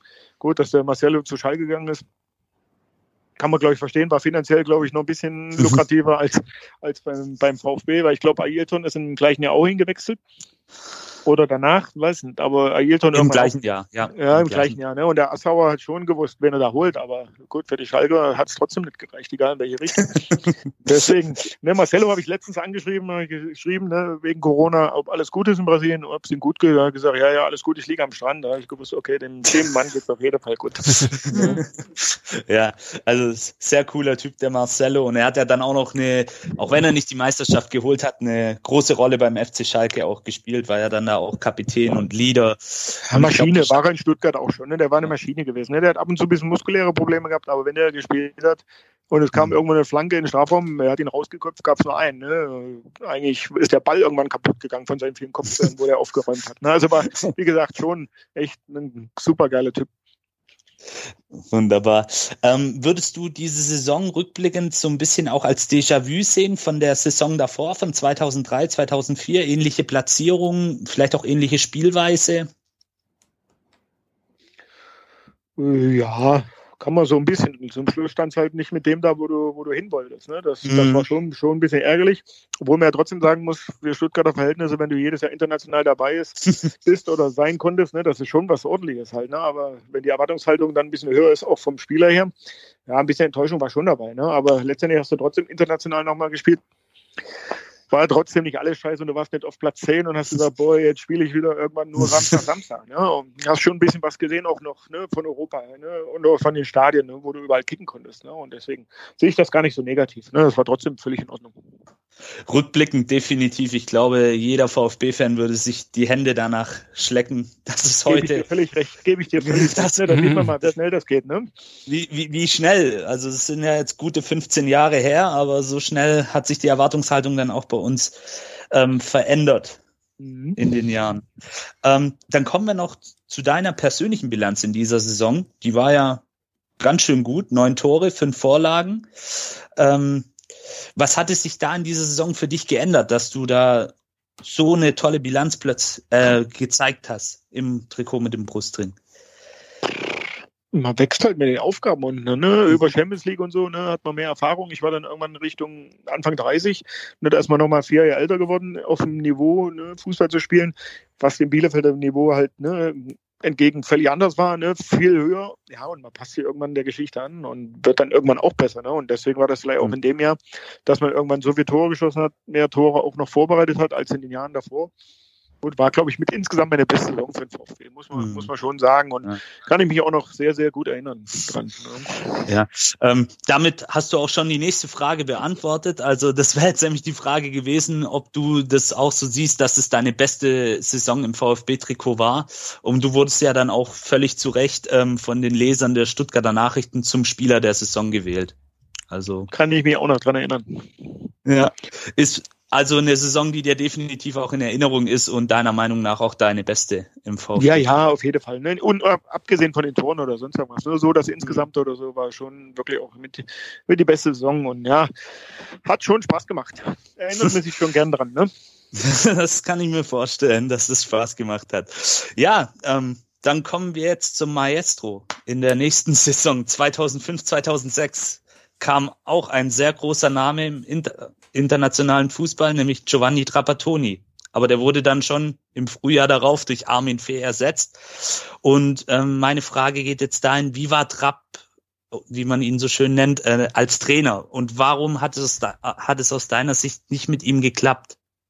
Also vom Namen her sensationell, ne? vom Typ her auch richtig gut. Ne? Ein lieber, netter Mensch, muss man schon wirklich sagen.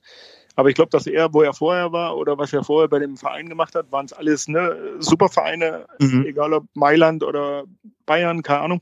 In Stuttgart hat er schon ein bisschen was bewegen müssen, damit wir da hinkommen, ne, wo, wo wir hin mussten. Ne? Und das hat mit ihm, glaube ich, nicht ganz so geklappt. Ne? Und ich glaube, dass er die Voraussetzungen anders gesehen hat in Stuttgart und versucht mhm. hat, auch so ein bisschen umzusetzen. Aber das hat mannschaftlich oder so oder damals mit ihm gar nicht gepasst. Es hat in der Vorbereitung angefangen, wo wir nicht so viel trainiert haben wie die Jahre davor. Ne? Man hat es auch gemerkt, wir waren nicht so fit. Und wenn es im Training mhm. mal ein bisschen geknallt hat oder hat einer mal sich eine Schienbeinprellung gezogen, dann hat er gesagt, ah, wenn ihr das noch einmal macht, dann gehen wir rein. Fünf Minuten später hat es nochmal einen Zweikampf gegeben, da hat er das Training abgebrochen, wir mussten reingehen, wo wir gesagt haben, was ist mit ihm? Es kann doch auch mal was passieren, selbst wenn sie einmal einer verletzt oder so. Das ist echt nicht schlimm. Ja, aber ich glaube, dass mit Trapp halt nicht so gepasst hat. Er war ein lieber, netter Mensch, fast wie so ein Opa, ne, der ab und zu sogar noch mittrainiert hat beim 4 gegen 4 Sonntag zum Ausspieler oder so. Ja, aber irgendwie sollte es nicht sein. Aber für mich war es eigentlich schon so ein bisschen, war mit die erste Trainingseinheit, da kam der Trapp, wir haben dann trainiert im Robert-Schlien-Stadion. Er hat dann irgendwann zwischendrin mal die Mannschaft zusammengeholt, hat irgendwas auf Italienisch erzählt, wo ich nichts verstanden habe. Da an die Bremer hinterher übersetzt, hat gesagt, oh, der Trapp hat gesagt, Jungs, es ist heiß, ihr müsst aufpassen, ne? Nicht, nicht so viel essen, nicht so viel trinken, aufpassen wegen Übergewicht. Haben wir gesagt, okay, haben wir weiter trainiert, sind wir irgendwann in die Kabine rein, da kam der Ludo Manier, der kann halt Italienisch, sagt er, du Jungs, stell dich an die Tür, mach die Tür zu, lasst ihn nicht rein, niemanden, ich sage euch was. Das, was der übersetzt hat, war völlig falsch. Und alles so wie war falsch. Er hat gesagt, er nix Übergewicht und aufpassen mit Trinken, esse. Er hat gesagt, wenn der Gegner mit dem Rücken zum eigenen Tor ist und alles und wir können Übergewicht schaffen und draufschieben, dann sollen wir draufschieben. Der Andi, der Andi Bremer hat halt schon beim ersten Training halt, halt völlig, völlig, völlig falsch übersetzt. Ne? Und das, das sind Sachen, ich kann, also wie gesagt, es gibt, es gibt zwei, drei Sachen, wo ich beim, beim Trab echt, ne, ich kann noch zwei erzählen, wo ich, wo ich nie im Leben vergessen. Zweite Aktion war gewesen. Wir haben irgendwann gegen Köln gespielt, war glaube ich dritter Spieltag zu Hause. Ich habe elf Meter verschossen und der hat in der Spielvorbereitung vormittags hat er irgendwann ein Video ablaufen lassen von Köln und der Lell hat bei Köln gespielt und hat dann irgendwann von 30 Metern an die Latte geschossen, hat er auf Stopp gedrückt vom Video und hat gesagt, Jungs, Lell hat Schuss wie Pferd, müssen wir aufpassen, müssen wir davor blocken, müssen wir aufpassen, sonst schießt Lell und habt ihr gesehen, hat geschossen und hat er fünf Minuten überlegt, wie heißt oben und er ist nicht drauf gekommen. Und dann sagt Andi, wie heißt oben auf Deutsch? Und Andi Bremer sagt Pfosten. Und da bin, ist die ganze Mannschaft vom Stuhl gefallen, weil der Pfosten halt die Latte war. Ne? Und das sind so Geschichten, wo ich sage, es hat halt nicht ganz so gepasst. Mhm. Ne? Und, und irgendwann in, glaub, bei, wir haben UEFA Cup gespielt, bei die Griechen, bei äh, Athen. Ja, ich glaube nicht Athen, aber äh, Piräus. Piräus. Nee, nee, wir haben aber genau. gegen wir Saloniki. Saloniki. Saloniki. Und ha, genau. da haben wir vorm Spiel haben wir Spielvorbereitung.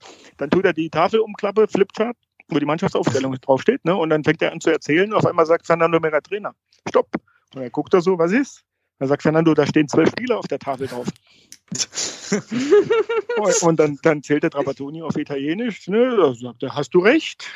Und alle schon gesagt, boah, was ist los? Dann hat der Taubesoni fünf Minuten gebraucht, um irgendeinen Spieler rauszustreichen. Und zum Schluss hat er den Genner runtergestrichen, weil der der Jüngste war. Aber wie, ges wie, gesagt, das sind Sachen so, wo du als Fußballprofi eigentlich dann sagst, äh, lieb mhm. nett, ne, wirklich auch, ne, autoritär, glaub nach außen echt ein toller Mensch. Aber irgendwie soll das dann auch mit Co-Trainer und so nicht, nicht so funktionieren. es hätte funktionieren können. Unterm Strich, es hat einfach nicht gepasst. Es ja, war hat einfach, nicht gepasst. Es gab zwar Maultaschen, aber es hat nicht gepasst. es hat nicht gepasst. Okay.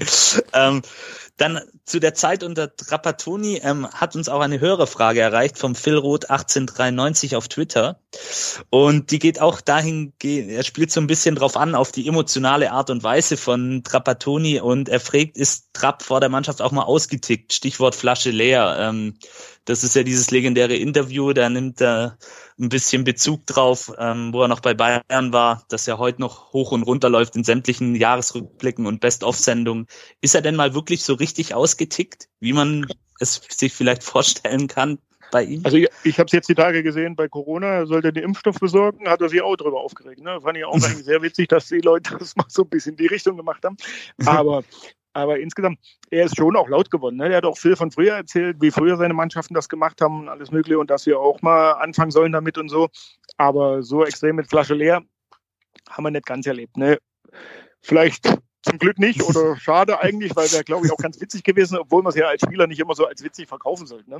Man sollte ja dann schon ja. auch das annehmen, was der Trainer sagt. Aber nee, das ist uns, nee, ist uns nicht passiert. Aber dafür die anderen Geschichten. Ne? Ist, ist euch nicht vergönnt geblieben, aber die ja, Anekdoten, so die du die du, die du heute erzählt hast, ähm, die du heute mit uns geteilt hast und auch mit unseren Hörern, die sind, glaube ich, aller Ehren wert. Also vielen Dank da auch ich, ich, mal im Vorab. Ich, ich, hätte, ich hätte noch eine. Wir haben, wir oh, haben glaube ich, eine Woche später in Mainz gespielt. Dann haben wir die Aufstellung von uns und dann hat jemand anderes die Aufstellung von Mainz draufgeschrieben und irgendwann ging es um den linke Verteidiger, der hieß Heiko Gerber. Hat er gesagt, Heiko, ah, da Gerber, ne, du spielst links. Und dann hat er gesagt, ah, bei Mainz spielt rechts, heißt, oh, heißt wie du, heißt wie du, heißt auch Gerber, ah, heißt wie du, gibt zweimal Gerber, oh. Hat er sich gefreut, dass halt zweimal Gerber gegeben hat auf der Aufstellung. also, wie gesagt, war schon, war schon sehr witzig auch mit ihm. Eine tolle Erfahrung, die du auf jeden Fall da hattest. Ja, ja, ja, ja, ja, ja. Zeit. Also das ich sehe ihn, seh ihn jetzt in der Netto-Werbung im Fernsehen, da muss ich auch lachen. und dann kannst du deinem Sohn erzählen, guck mal, Papa hat mal unter diesem Mann trainiert. Genau, das genau. Auf jeden, auf jeden Fall, auf jeden Fall. Ne, das ist auch nichts nix irgendwie Negatives oder so. Ne, ich habe den Mann respektiert, alles, alles gut. Wie alle, glaube ich, ne? aber irgendwie soll es halt nicht ja. ganz so passen nach Stuttgart. Ne? Unterm Strich ein großer Trainer, hat viele Erfolge ja. gefeiert, international, das darf man nicht vergessen. Ja, auf also jeden Fall. Ne? Muss man schon einen Hut ziehen vor, auf jeden Fall. Definitiv. Ähm, dann kommen wir noch zu einem weiteren großen Namen, Jon Dahl Thomasson. Ein dänischer Stürmer, der seinerzeit vom AC Milan geholt worden ist nach Stuttgart. Bei ihm hat es ja auch nicht so richtig geklappt. Ähm, was denkst du, was waren da die Gründe vielleicht? Weil er ja doch mit sehr viel Vorschusslorbeeren auch zu uns gewechselt ist zur damaligen Zeit. Ich habe ihn auch gekannt, so als dänischer Nationalspieler, habe dann schon verfolgt, mhm. wo er hingegangen ist und ist dann mit dem Jesper zusammengekommen. Ne? Ich glaube, dass ihm auch so ein bisschen versucht wurde, einfacher zu machen, dass er noch einen Landsmann neben sich hat. Aber ich glaube, dass der Jon so ein bisschen körperlich halt in der Bundesliga halt nicht angekommen ist. Ne? Gnäschen, ne, torgefährlich, aber ich glaube, dass eine Bundesliga mit, gerade wenn du gegen Bordon gespielt hast als Thomasson, hast du, glaube ich, nicht viel Sonne gesehen. Ne? Da war Schatten ringsrum und deswegen war der Jon, glaube ich, dann halt nicht ganz so beim VfB angekommen und hat so getroffen, wie man sich vorgestellt hat. Ne? Ein bisschen schade gewesen, weil so als Typ auch super, ne, konnte man sich super verstehen. Die zwei Dänen waren eh immer auch sehr witzig drauf, aber mhm. ja, es hat halt ne, für die Mannschaft oder für ihn als, als Spieler, wo er sich, glaube ich, auch ne, das anders vorgestellt hat, hat halt nicht ganz gereicht. Ist okay. jetzt irgendwo Trainer, habe ich glaube ich gesehen. Ne? Ich ja, ja, ja, hat jetzt auch ja. den Trainerweg eingeschlagen. Ähm, ich glaube, in genau. Dänemark war er Trainer. Ja, ja, also, ja, ja genau. er gesehen. setzt seine Karriere im Fußball auch fort. Und war ja, war gut. Ja, klar. War, äh, und es war eigentlich schade, dass es nicht funktioniert hat mit ihm letztendlich. Ja. Ähm, dann kommen wir noch zu ein paar Abgängen vor dieser Saison. Ähm, da waren ja einige, Alexander Klepp, Kevin Kurani, der auch zu Schalke gegangen ist und ein gewisser Philipp Lahm, der zu Bayern zurückgekehrt ist nach seiner Leihe. Ähm, welche Auswirkungen hatte dies denn auf die Mannschaft? Das waren ja auch schon sehr wichtige Spieler. Ja, du hast schon ein paar Eckpfeiler verloren halt, ne? Und die dann adäquat zu ersetzen, ne? das funktioniert halt auch nicht immer, ne? Da greift man halt auch mal vielleicht daneben, ne? Und hat halt nicht so den Ersatz, den man sich vielleicht vorstellt. Ja, und das war damals, glaube ich, schon auch ne, so eine Richtung oder so ein Punkt, dass richtig, richtig gute Spieler und Torjäger ne, den Verein verlassen haben.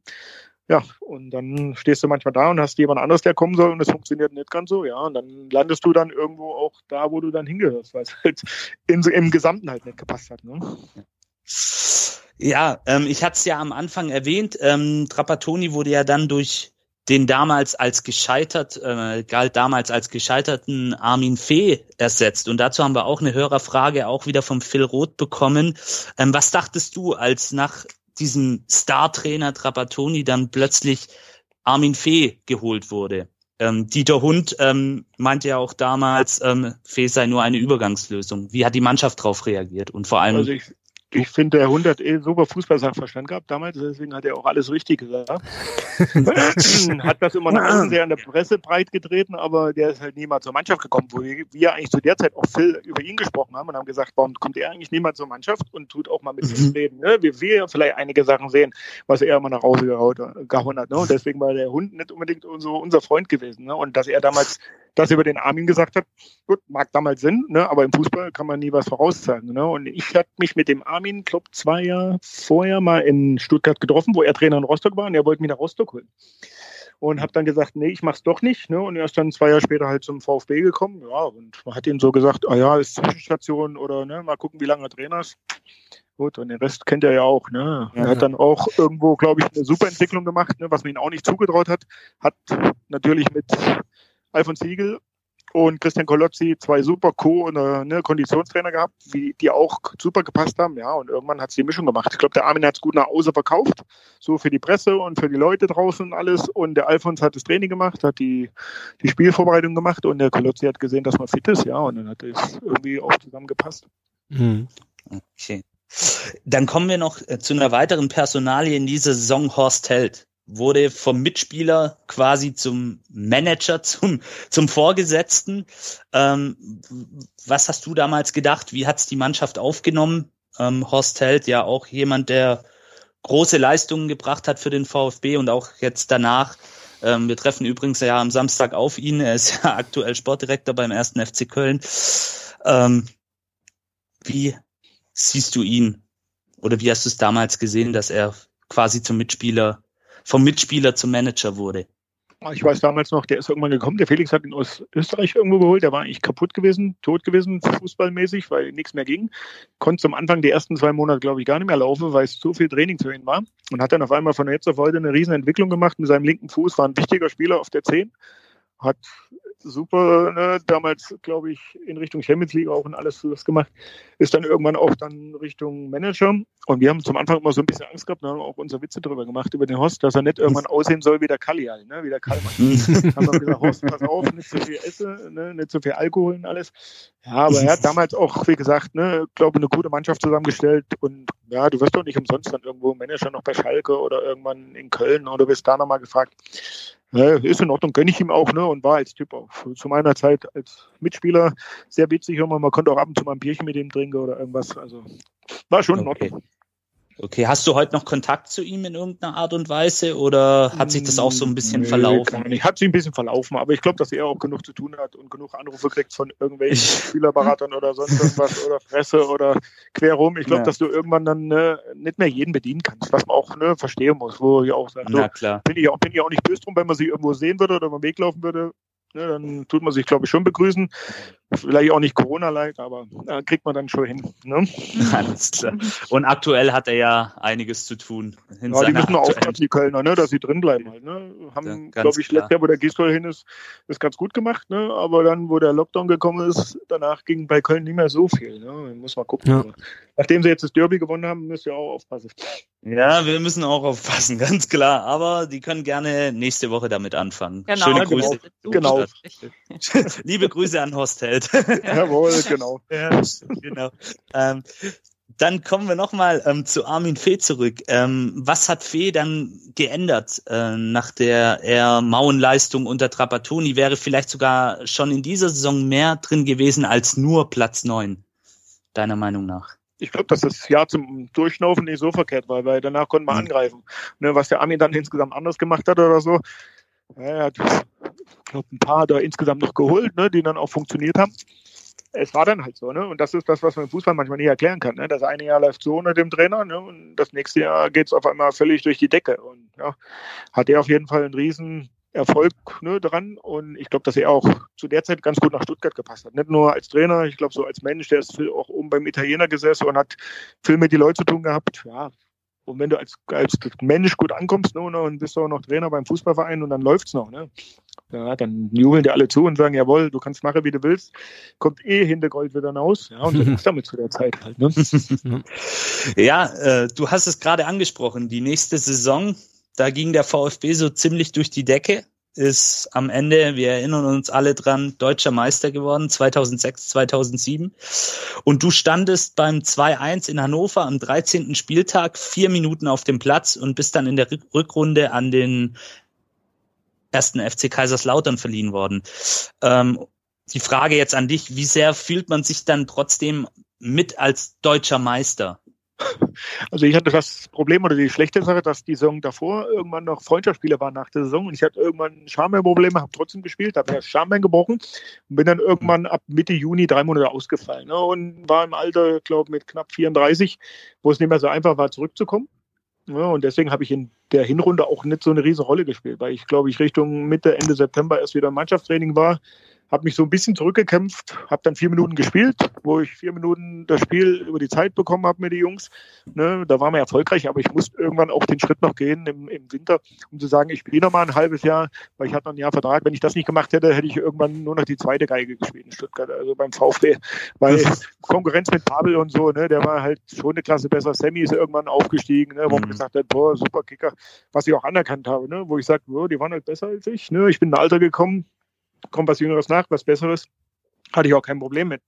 Und deswegen war es für mich dann auch völlig legitim, das halbe Jahr nach Laudern zu gehen. Aber nichtsdestotrotz, ich glaube, das, was man so die, die Jahre oder vielleicht auch Monate vorher aufbaut ne, und man Teil der Mannschaft ist, ne, ja, irgendwann ändert man dann, glaube ich, auch mit die Früchte. Und deswegen für die vier Minuten sehe ich mich schon auch irgendwo mit ne, dazu, um das erlebt zu haben, was damals ne, bei dem Kopfspiel halt los war. Okay. Ja, ähm, zu diesem Thema ha hat uns auch eine Hörerfrage erreicht, nämlich vom Sebastian at 0711 Messi. Äh, der Messi hat übrigens gestern nicht so gut performt, ja. das, das, der ist auch gerade weit weg von seinem Leistungsvermögen. Ähm, wie war es dann? Vom Stopp, Vermögen ist auch richtig, ne? Da hat er vielleicht damit zu tun, ne? ja, vielleicht sein. auch das. Wir wissen es nicht. Vielleicht würde ihm auch mal ein Wechsel gut tun. Zum ja, FCK. Ja, mal, ja, zum oh. FCK, genau. FCK, na klar, wunderschön oh, auf dem Betzenberg. Ich, ich würde ihn auch gerne in Cannstatt sehen, so ist es nicht. Aber gut, anderes Thema ist wahrscheinlich ja. sehr unrealistisch. Ähm, wie war es dann ähm, für dich, Silvio, das will der Sebastian wissen, ähm, die Meisterfeier so mitzuerleben, im Fernsehen vielleicht auch mitzuverfolgen, obwohl man eben dieses halbe Jahr zu Lautern ausgeliehen war und quasi weg von der Mannschaft war? Hat man also, trotzdem mitgefeiert oder? Ich weiß noch, bin da vorher in Bochum, war ich im Bus gesessen, bin nach Jena gefahren mit dem FCK. Ne, gab halt damals, ich weiß nicht, ob schon Sky hieß oder Premiere, habe dann halt geguckt, habe mich schon mitgefreut, dass die Jungs da gewonnen hatten. Und ich habe schon auch zu meinen Mitspielern damals gesagt, wenn wir jetzt in Jena hier nicht gewinnen und haben keine Chance, nächste Woche aufzusteigen, bin ich auf jeden Fall nächste Woche Sonntag beim Spiel gegen Köln für den FCK nicht auf dem Platz. Egal, was passiert im VfB. Und ich war dann ab Freitag in Stuttgart gewesen und habe Samstag die Meisterfeier mitgemacht, bin Autokurse mitgefahren, bin bis morgens um, ich glaube, 8 Uhr war ich unterwegs, habe ich danach nach Lautern fahren lassen, weil Fahren war nicht möglich und habe mich dann in Lautern auf die Trainerbank gesetzt, habe mir einen Hefeweizen mit unter, unter den Sitz gestellt und habe halt dann das Spiel FCK gegen FC Köln angeguckt und habe gesagt, oh ja gut, Zweitliga, alles gut und schön, aber gestern war besser. Ne? Ja, klar. Weltklasse, wirklich. Weltklasse. Nee, war, war schon halt, ne? Also ich habe schon gesagt, ne, egal, auch wenn die Stuttgart das nicht gewesen wäre, ich hätte halt nicht spielen können, weil ich glaube, dann hätte man irgendwo als Mitspieler oder ne, gesagt, Jungs, wir müssen uns irgendwie trösten, dann wären sie halt auch ein Papier gewonnen. Ne? Und war schon Unvergessenheit, ne? muss man schon sagen. Sehr geile, geile Momente. Sehr schön. Und man merkt, ähm, wenn du davon erzählst, ähm, da kommen die Erinnerungen wahrscheinlich auch wieder hoch und ähm, ja. war sicherlich ein schöner Tag, schöner Abend. Gute Nacht. Und eine schöne Nacht. ja, genau. Gut. Ähm, ja, dann kommen wir noch kurz zur Saison 2007, 2008. Da hattest du noch einige Einsätze. Unter anderem, wir haben es gerade gesagt, 0711 Messi gegen Barcelona in der Champions League. Und das war dann auch gleichzeitig ähm, ja, so eine Art Karriereabschluss kann man sagen. Letztes Pflichtspiel am 12.12.2007 gegen Barcelona. Wenn du daran zurückdenkst, wie war's? Ähm, du hast sicherlich damals noch nicht geahnt, dass es das letzte Spiel ist, aber Ähm, insgesamt muss man sagen, wenn du jetzt guckst, ich habe, glaube ich, Bundesliga auch noch ein paar Einsätze gehabt, ne? deswegen habe ich den Schritt nach Lautern auch nicht bereut. Ne? Habe ich, glaube ich, in der Richtung richtig gemacht. Habe dann letztes Spiel in Barcelona, hat man auch nicht gewusst, ob es letzte ist. Ja, aber mhm. was soll ich sagen, wenn man in Barcelona aufhören darf mit Fußball spielen und hat früher angefangen bei Posthalle, gibt es nicht viel Worte, finde ich, ne? Weil mhm. ja, kann man schon, ne? Es war nicht ausverkauft, weil die Barcelona, die waren schon durch gewesen und bei uns ging es auch nicht mehr um irgendwas. Aber ja, kann man schon mit umgehen, in Barcelona mit Fußballspielen aufzuhören. Ja. Genau. Und ich denke, das ist ein schöner Abschluss, Jenny. Genau, und dann ging es ja nach der Karriere ähm, für dich auch irgendwie weiter. Ähm, Im Moment ähm, arbeitest du ja bei den, äh, oder bist Leiter von den Alltagsbegleitern, die ja auch ähm, einen Innovationspreis gewonnen haben. Ähm, mhm. Ist ja so eine ganz andere Richtung, der soziale Bereich. Wie bist du denn dort gelandet? Ähm, hast du da auch noch eine Ausbildung gemacht oder wie, was war, war das schon immer irgendwie dein Wunsch? Wenn es mit dem Fußball nicht klappt, dann, dann will ich was mit Menschen machen oder? Sache ist halt, dass ich ja zwischendrin noch Spielerberater war, war bei mhm. dem Jürgen Schwab damals, ne, der in Winterbach ja auch einen Laden hat angestellt, der nach zweieinhalb, drei Jahren gesagt hat, oh, ist mir alles zu viel. Und ich habe dann ein paar Jungs übernommen, habe mich selbstständig gemacht, aber ich habe mhm. irgendwann gemerkt, dass das Fußballgeschäft als Berater ganz schwierig ist, weil es gibt zu große Firmen oder zu große Agenturen, die Spieler haben, wo du dann die kleinen Spieler irgendwann verlierst, die gut werden. Ich mhm. hatte damals Kolasinac gehabt, Dominik Heinz und was weiß ich, wer alles dabei war. Also wirklich gute Kicker, ne? Mhm. Aber du hattest halt als kleine Agentur gar keine Chance über, gegenüber den Großen. da habe ich schon gemerkt, dass das Fußballgeschäft nicht meine Richtung ist. Und ich bin durch Zufall, weil ich beim FCK halt ein halbes Jahr später, über die Traditionsmannschaft FCK, wo ich ab und zu mal noch kicke, habe ich den Jens Geger kennengelernt und der hat die Alltagsbegleiter irgendwann für sich erfunden und gegründet. Ne? Und mhm. meine Frau hier, die schafft bei der Krankenkasse, die hat dann bei ein paar Sachen ihm geholfen. Und ja, irgendwann haben wir ihn gefragt, was er eigentlich genau macht. Und ich habe es am Anfang nicht verstanden. Ich habe gesagt, ey, was wollen die, was machen die mit den Leuten? Ich sage, lasst mich in Ruhe damit. Ich ist nicht meins. Mhm. Und irgendwann habe ich gesagt zu meiner Frau, komm, ich fahre mal einen Tag hoch zu ihm, bin ich acht Stunden zu ihm ins Büro, bin raus mal zu den Leuten und habe irgendwann gemerkt, mh, ich als Ossi, ne, habe auch gemerkt, früher gab es ja auch nicht überall alles zum Kaufe, zum Spiele, dies, das, ne? Und da gibt es so viele Menschen, denen es echt schlecht geht in Deutschland ja. heutzutage. Und deswegen bin ich dann halt den Schritt gegangen und habe jetzt die Firma Alltagsbegleiter, brauche dafür keine Ausbildung. Ja. Ne, die brauchen meinen Mitarbeiter. Ich bin jetzt so ein bisschen, ne, ich nenne mich immer nicht Chef, sondern ich bin halt der, der es führt ja. ne, mit meinen Angestellten. Wir haben jetzt vor zwei Jahren das gegründet in Saarbrücken. Wir haben jetzt nach zwei Jahren 45 Angestellte, haben 500 Kunden und der Bedarf ist in, in Saarbrücken, im Saarland groß. Der ist, glaube ich, im Stuttgarter Raum groß. Der Christoph Weber hat das in Stuttgart auch. Ne, in Göppingen gibt es das auch. Und ich glaube, ja. das könnte es in jeder großen Stadt oder in jedem Landkreis geben, weil der Bedarf von älteren Menschen, die manchmal alleine sind, niemand mehr haben, wo die Angehörigen Angehörigen weit weg wohnen, Angehörigen selber Arbeit haben, Kinder haben.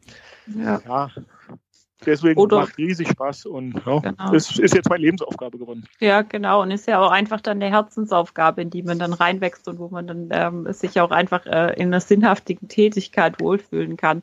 Ähm, ihr begleitet dann quasi ältere Menschen im Alltag und helft bei Behördengängen, ähm, seid aber auch mal nur da zum Spazierengehen oder dass jemand zuhört. Ähm, so kann man sich das vorstellen, oder?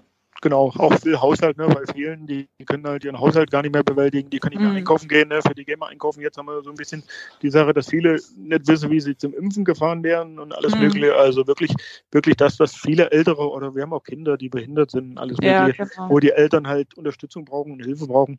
Ja, Aber ich habe so viele Sachen jetzt in zwei Jahren gesehen. Manchmal denkt man echt nicht, dass man in Deutschland lebt, wie manche Menschen leben oder hausen müsse oder wie grauenvoll brutal. Ja, also es ist schon manchmal auch sehr, sehr traurig. Und ich habe manchmal so ein bisschen das Gefühl, die Politik sagt immer, ja, wir wissen schon und wir wissen um die Probleme. Aber ich glaube, mhm. wenn du einen von denen mal in die Hand nehmen würdest und würdest dir mal mitnehmen zu jemandem mhm. und sagen, so, jetzt bleibst du mal eine Woche da und wohnst mal eine Woche wie er. Ich glaube, die würden ganz anders denken. Mhm. Und das ist so ein bisschen das Problem, wo jetzt viele sagen, ah, Corona, die Politik hat erkannt, Pflege und dies und nee, das muss besser nee. werden und gar nichts. Das ist einfach meiner Meinung nach nach außen gesprochen, dass jeder sagt, ah ja, die haben es auf dem Schirm, aber da passiert nicht viel. Und das ist schon, schon schlimm halt, ne? weil genau. es wird so viel Geld zum Fenster ausgeschmissen für so viele Sachen, aber da, wo es manchmal hingehören sollte, ne, da kommt es halt leider nie an. Ja, ist einfach auch ein großes Problem, dass die Pflege keinerlei Lobby hat durch irgendwelche Arbeitgeberverbände oder ähnliches, und ähm, die, die da irgendwie die Leute ausüben können. Ne? Durch, durch die Geschichte jetzt auch, ne? wenn genau. die irgendwann sagen, euer oh Teste dies, das oder Impfe quer rum, das genau. muss ja jeder für sich selbst entscheiden, aber du kannst als Chef genau. auch nicht sagen zu deinem Mitarbeiter, du musst, ansonsten fliegst du hinaus, aber wen holst du danach? Da sagt der Nächste, nee, mache ich auch nicht. Und da tust du dir keine Freunde machen insgesamt. Und das nee. sehe ich so ein bisschen das Problem, was auch auf Deutschland noch zukommen wird. Die nächsten mhm. zehn Jahre kommen die jetzt so ein bisschen die Babyboomer sind, die nach dem Weltkrieg geboren wurden. Und da kommen nochmal, glaube ich, zehn Millionen hinterher. Und ich will mhm. gar nicht, wie du die alle auffangen willst oder kannst, weil die, die jetzt wir als Kunde haben, die merken, oh ja, wenn ich ins Heim muss, kriege ich Corona, super, was passiert dann? Liest man jeden Tag in der Zeitung, ja, und deswegen wollen die alle zu Hause hocken bleiben. Also wir haben keine Kunden mehr bei uns, die irgendwie sagen, oh ja, ich verlasse mal vier Wände, nee, bis zur letzten Sekunde bleibe ich zu Hause. Ne? Und ja. das ist auch was, wo ich immer so für mich ein bisschen, bisschen Bauchweh kriege und wenn man das so mitkriegt, dann wirklich an der Front. Und ich bin gespannt, wo es hinführt. Ja, ich auch. Also ich, ich komme auch ähm, selber beruflich tatsächlich so ein bisschen aus dem sozialen Bereich, arbeite mittlerweile in einem anderen Bereich, aber ähm, beschäftige mich auch immer wieder mit der Thematik und den Problematiken und finde das deshalb auch sehr gut, ähm, dass du da den Weg eingeschlagen hast und finde die Arbeit auch echt super wichtig. Ähm, und Vielen Dank. Ähm, ja, genau. Ähm, und jetzt waren so die Hörerfragen auch ein bisschen in die Richtung, warum hast du dich denn so vom Fußballbusiness einfach auch abgegrenzt und gesagt, ähm, ich mache was anderes. Du hast ja schon angedeutet, dass das Fußballbusiness sich einfach auch stark verändert hat. Da gehen, geht dann auch die Frage vom, ähm, vom Crossi 1893 hin, was würdest du denn im Fußballbusiness ändern, wenn du könntest? Ähm, Gibt es da Gründe? Ich würde die Gehälter kürzen bei allen direkt, mhm. auch wenn es einfach gesagt ist. Ne? Aber ich würde mir sagen, wer nicht will, für die Summe zu spielen, der soll sich einen anderen Verein suchen und woanders wird es auch so werden. Jetzt durch mhm. oder nach Corona wird es auch so sein, dass Sponsoren nicht mehr so viel Geld darin pumpen und dass ja. irgendwann nicht mehr so viel Fernsehgelder gibt. Ne? Und ich finde, deswegen ist das auch so ein bisschen versaut worden die letzten Jahre. Es ging um so viel Fernsehgelder, um so viel Kohle ringsrum und deswegen wurde da so viel gemauschelt und gemacht, dass es irgendwann im Fußball nicht mehr ganz so dahin gebracht hat, wo es vielleicht mal vor 20 Jahren war. Und das ist das Problem und deswegen würde ich da in der Richtung würde ich radikal ändern. Deswegen war vorhin Messi mit seinem Gehalt oder sonst was. Das ist utopisch. Was machst du als Verein? Ja. Hast eine Milliarde Schulden, damit du den Spieler halten kannst. Da müsst ihr ja völlig bekloppt sein. Ich weiß gar nicht, ob die irgendwann mal was im Kopf mit Mathematik hatten in der Schule oder so. Mhm. Und deswegen, das, das, ist, das ist so meine Meinung. Da würde ich radikal ja. alles ändern und sagen, ne, bis zu einem gewissen Punkt verdienen, ne, Gehaltsobergrenze. Und wer das nicht mitmacht, sucht euch einen neuen Verein und abfahrt. Mhm. Mhm. Ähm, wie siehst du das denn auch? Haben die Fans für dich an oder gerade auch die Mitglieder bei Vereinen, bei denen dann ausgegliedert wurde, wie jetzt beispielsweise beim VfB, ähm, generell an Bedeutung verloren. Du hattest ja auch am Anfang schon mal erwähnt, dass du so das Gefühl hast, diese Schere zwischen ähm, Spielern und, und Fans geht immer weiter auseinander. Da ist man nicht mehr so nah dran wie früher, weil man dann auch mit Social Media einfach viel zu tun hat und ähm, viel mehr virtuell macht. Ähm, kannst du das so bestätigen für dich oder wie nimmst du die Entwicklung wahr? Nee, das hatte ich ja vorhin schon mal gesagt gehabt, in welche mhm. Richtung das so geht für mich als Außenstehender. Ne? Ich habe jetzt keinen Kontakt irgendwie, wenn die irgendwo mal zum Training gehen, wie viele Zuschauer da sind, ob die Autogramme geben mhm. oder ob die beim Freundschaftsspiel irgendwo auf dem Dorf da bleiben und noch Autogramme gehen oder ob sie einfach hingehen. Kann ich nicht sagen, aber das hat mhm. sich schon, glaube ich, in der Richtung gegenüber den Fans auch geändert und wichtig auch gegenüber den Kindern halt. Ne? Die Kinder sind ja immer die, die mit großen Augen dastehen. Ne? Definitiv und die kriegen halt dann teilweise schon einen falschen Eindruck. Ich glaube, das kann man schon im Jugendbereich anfangen. Das ist einfach so, wenn, wenn die jungen Spieler schon für solche astronomischen Summen wechseln, da, da kriegt man einfach gar keinen Bezug mehr zu Geld. Und gerade, äh, ich denke, du wirst es ja auch so sehen, gerade Personen aus sozial schwachen Bereich, äh, äh schwachen ähm, Familien oder Strukturen, ähm, die fühlen sich, also da fühlt man sich ja echt verarscht, wenn man dann diese, diese Beträge und Gelder dann einfach hört. Ja, die Relation zum normalen Leben und einem Menschen ja. ist halt nicht gegeben. Ne? Ja, genau. Ich muss euch jetzt sagen, meine Frau wird jetzt sauer, weil das Essen wird kalt. Alles klar, wir sind auch fast durch. Ähm, die, die Fragen, die jetzt noch gestellt wurden, wären in diese Richtung gegangen. Ähm, wie du denn den VfB im Moment wahrnimmst und die Personalentwicklung und das Stühlerücken in den letzten Tagen. Ich möchte dazu eigentlich nicht viel sagen, weil okay, ich finde das, dann ich find das, das äh, ich, ne, ich finde das traurig halt, ne, was so ja. ein bisschen abgeht im Hintergrund. Und ich glaube, dass vieles ne, nicht der Wahrheit entspricht, was da abgeht. Und ich glaube, dass diejenigen, die das so veranstalten oder sich vielleicht im Hintergrund halten oder nicht mit der Sprache rausüben, eigentlich mal so viel Eier in der Hose haben sollten und das mal nach Hause tragen sollten, auch wenn sie ihren Job dann verlieren, vielleicht oder ihre Position. Aber das ist so ein bisschen das Problem der letzten zehn Jahre beim VfL, dass da wirklich genau. jeder versucht, sein Süppchen selber zu kochen und lauwarm und halbwarm und nicht, nicht ehrlich genug. Ne? Und das ist das Problem, was die habe, ja. Und da gehört einigen schon auf die Finger rauen. Ne? Okay. Ich würde jetzt noch eine ähm, abschließende Frage ähm, stellen, die vielleicht auch zum Essen äh, passt. Ähm, Spätzle oder Maultaschen? Was ist dir aus äh, der Zeit im, in Schwaben geblieben und was ist dir lieber? Zwiebelrostbraten. Zwiebelrostbraten, aber dann mit Spätzle, oder? Ja, schon. Aber selbst Maultaschen ist in Ordnung, ne? Okay, alles klar. Gut, also dann ähm, denke ich, würden wir jetzt einfach an der Stelle noch ein paar höhere Fragen zurückstellen. Ähm, seid uns nicht böse, aber ähm, wir wollen den Silvio jetzt auch nicht verhungern lassen und ähm, bedanken uns und an der Stelle, dass du dir so super viel Zeit genommen hast und uns solche schönen Einblicke ähm, auch gewährt hast. Ähm, in, in deine Zeit jetzt nach dem Profifußball und ähm, mach weiter so mit dieser wichtigen Arbeit, die du da tust. Ähm, wir hoffen ähm, für dich halt auch, dass Corona jetzt keine so großen Auswirkungen auf diese Arbeit hat und ähm, ja, ähm, danke, dass du dir für uns heute Zeit genommen hast. Ja, vielen Dank fürs Verständnis ne? und vielen Dank euch auch. Ne? Ich hoffe, es hat Spaß gemacht. Ne? Ja, ja hat sehr viel Spaß danke. gemacht. Und ja. gerne, Herr Dorf. Ne? Ciao. Ja. Ciao. Bleibt gesund. Ciao. Tschüss.